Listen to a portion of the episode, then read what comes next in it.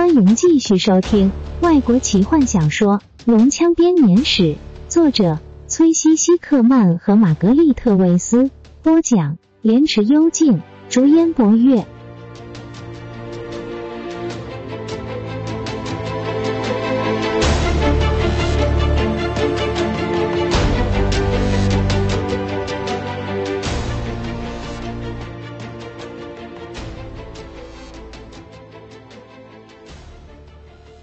那天晚上，旅店的顾客很少。现在的顾客大多是聋人。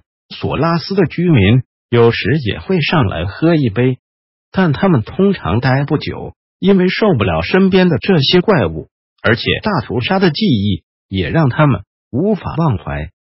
今天晚上，这里有一群大地精，他们小心翼翼的注视着聋人。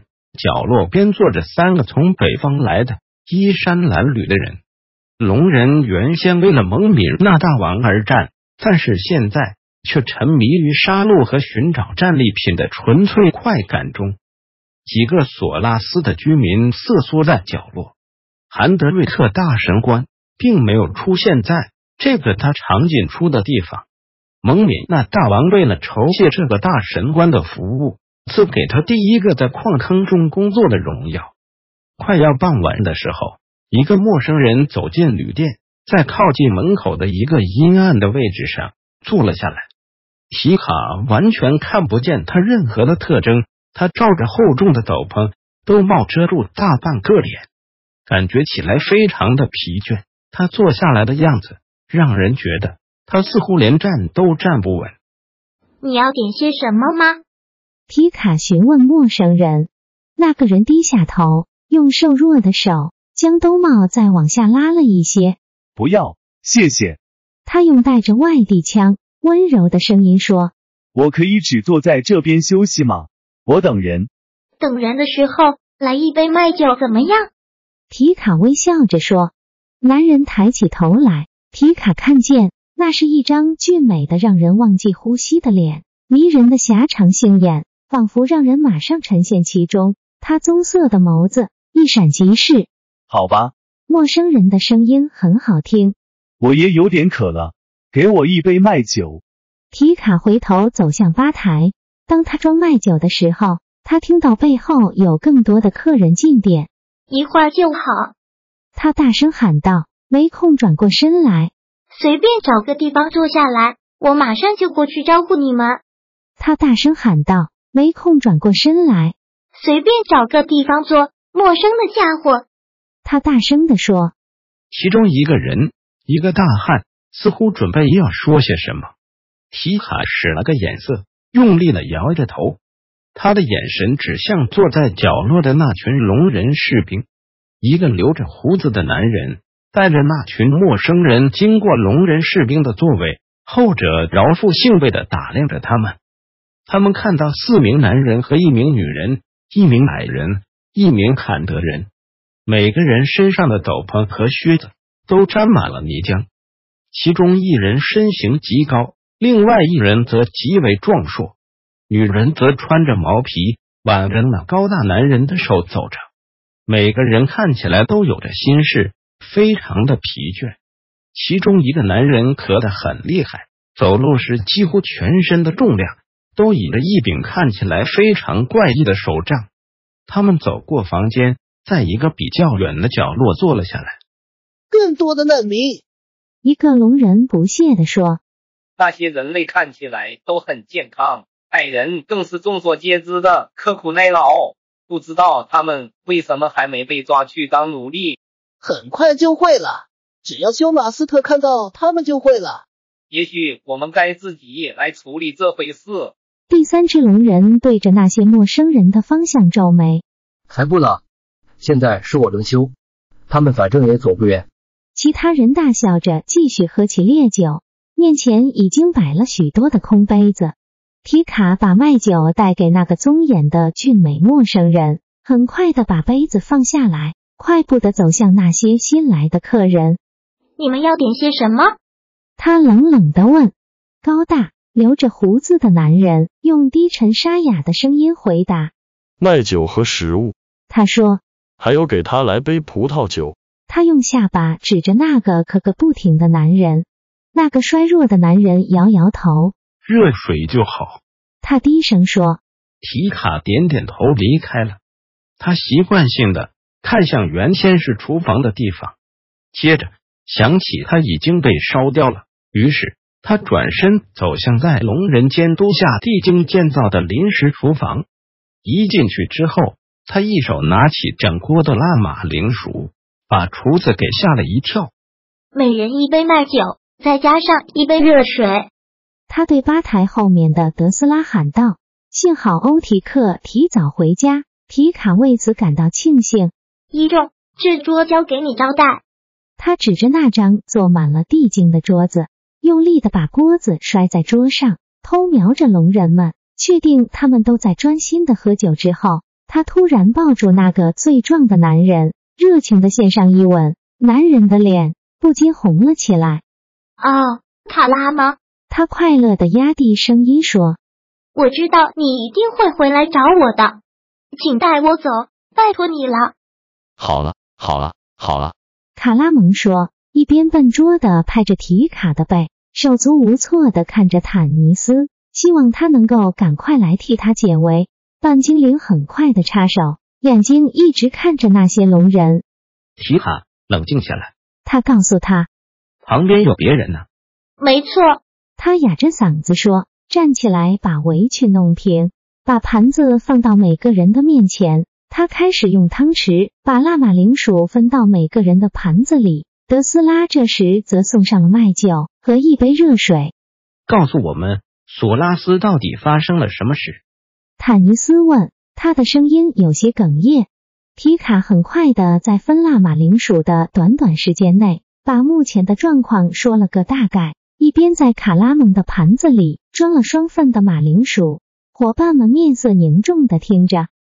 所以皮卡做了个结论：每个礼拜运送奴工的车队都会前往帕克塔塔斯，但是现在他们几乎已经抓走了每个人，只留下少数有价值的，像是泰洛斯、艾兰菲尔德。我担心他的安危。他压低了声音：他昨天晚上对我赌咒。他说他不愿意再替他们工作了，这都是从那群精灵俘虏开始的。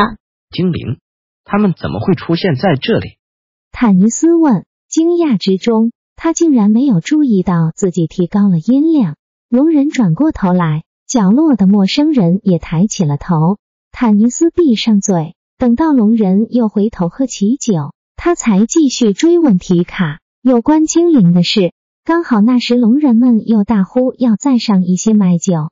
皮卡叹口气说：“我最好先去那边。”他把锅子放下来，我把这锅放在这边，把它吃完。大伙毫无食欲的吃着，食物尝起来一点味道都没有。雷斯林把他的奇怪草药配方搅一搅，喝了下去，咳嗽几乎立刻就暂时减缓。卡拉蒙边吃着。边若有所思的看着提卡，他还记得他温热的身躯和柔软的嘴唇，快乐的感觉流遍全身。他却开始担心，他听说的有关提卡的故事到底是不是真的？这个念头让他感到伤心，也让他生气。其中一个龙人提高了音量：“我们也许不是你习惯的那种男人，甜心。”他醉醺醺的说，带着鳞片的手。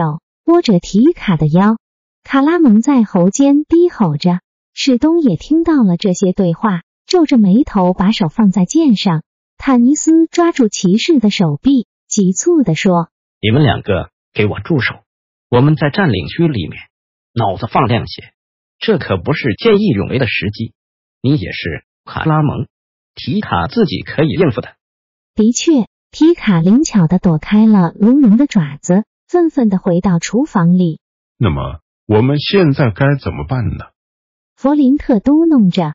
我们回来，索拉斯是要购买补给品，却只看到一大群的龙人。我的房子只剩下一堆灰烬。坦尼斯连原来的那棵树都没了踪影，更别提家了。我们手头上只有古老真神留下来的白金蝶和一个学到几个新法术。却病得要死的法师。他假装没有看见雷斯林的不悦。我们不能吃白金蝶，法师又不会制造食物，所以即使我们知道要去哪里，我们再到那里之前就会饿死了。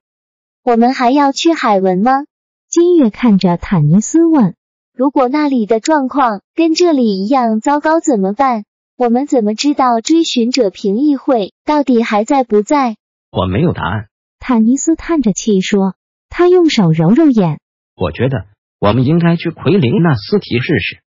泰索和夫对这些谈话感到十分的无趣。对他来说，不管去哪里都是没有分别的。他专注的观察这整座旅店，强自按耐住不去检查厨房失火处的欲望，因为坦尼斯早已事先警告过他不要惹麻烦，所以他只能观察其他的顾客作为消遣。他很快的就注意到门边那个披着斗篷的家伙正专心的注意听着大伙们越来越激烈的交谈。坦尼斯又提高了嗓门，奎林纳斯提这个字又再度清晰的出现。陌生人咔的一声放下手中的麦酒。正当泰斯准备要提醒坦尼斯的时候，提卡又从厨房拿出许多食物，用力的摔在龙人的面前。并且技巧的躲过他们的爪子，然后才又走回大火这边。我可以再吃一些马铃薯吗？卡拉蒙问。没问题。提卡笑着拿起锅子回到厨房。卡拉蒙感觉到雷斯林正注视着他，他红着脸开始玩弄手上的叉子。在奎林纳斯提，坦尼斯再度提高了音量，试图要驳斥史东坚持前往北方的提议。泰斯看见角落的那个陌生人站了起来，开始走向他们。坦尼斯，有人来了。坎德人低声的说。谈话停了下来，每个人的眼睛都盯着自己的酒杯，同时也可以清楚的听到陌生人接近的脚步声。坦尼斯开始责怪自己为什么没有早一点注意到他。龙人们也注意到了这些陌生人。正当他接近那些怪物的桌子时，其中一个龙人伸出脚，陌生人被绊了一跤，一头撞上旁边的桌子。怪物们大声笑着。接着，龙人看见了陌生人的脸。精灵，龙人嘶嘶的说，边把他的兜帽扯下来，露出精灵特有的美丽杏眼、尖耳朵以及精灵贵族高雅的气质。让我过去。精灵后退着说，双手高举。我只不过要去和那些人打个招呼。你得要和修马斯特打招呼了，精灵。龙人吼道。他一跃而上，抓住他斗篷的领口。龙人把精灵一把推向吧台。其他两个龙人大声的笑着。皮卡正准备要把锅子拿回厨房，他悄悄的走到龙人的身后。住手！他大喊。拉住龙人的一只手臂，饶了他吧。他和你们一样，都只不过是个付钱的顾客。不要管闲事，小女孩。龙人把皮卡推开，用爪子在精灵的脸上乖了两掌，精灵的嘴角流出血来。龙人放手之后，他步履踉跄着捧着昏沉的脑袋，哈，杀了他吧！一个北方来的人类叫道。让他尖叫，就像其他精灵一样。我要用剑把他细长的眼睛挖出来，这就是我要做的。我受够了。史东冲向前，其他人跟在身后，但每个人都知道距离精灵太远，救他活命的机会不大。看帮手比想象中的还要近。提卡，维兰愤怒的尖声叫着，以迅雷不及掩耳的速度。把锅子砸在动手的龙人头上，哐啷一声，龙人呆呆的看着提卡软倒在地上。精灵跳向前，拔出腰间的小刀，试图阻止其他两个冲向提卡的龙人。史东冲向他，打昏了另外一个龙人。卡拉蒙的巨臂抓住剩下的那个，把他丢向吧台。何风，别让他们走出大门。坦尼斯看见地精站起身来，他立刻对着平原人大喊：“平原人在地精刚摸到门把手的时候，一把抓住其中一个，但另一个却逃走了。他们可以清楚听见他一路大叫守卫的声音。提卡一手仍然拿着锅子，又打昏了另一个地精。但还有一个地精看见卡拉蒙冲过来，立刻跳出窗户。金月站起来，快施法！他抓住雷斯林的手，对他说：“想点办法。”本集就为您播讲到这了，祝您愉快，期待您继续收听下一集。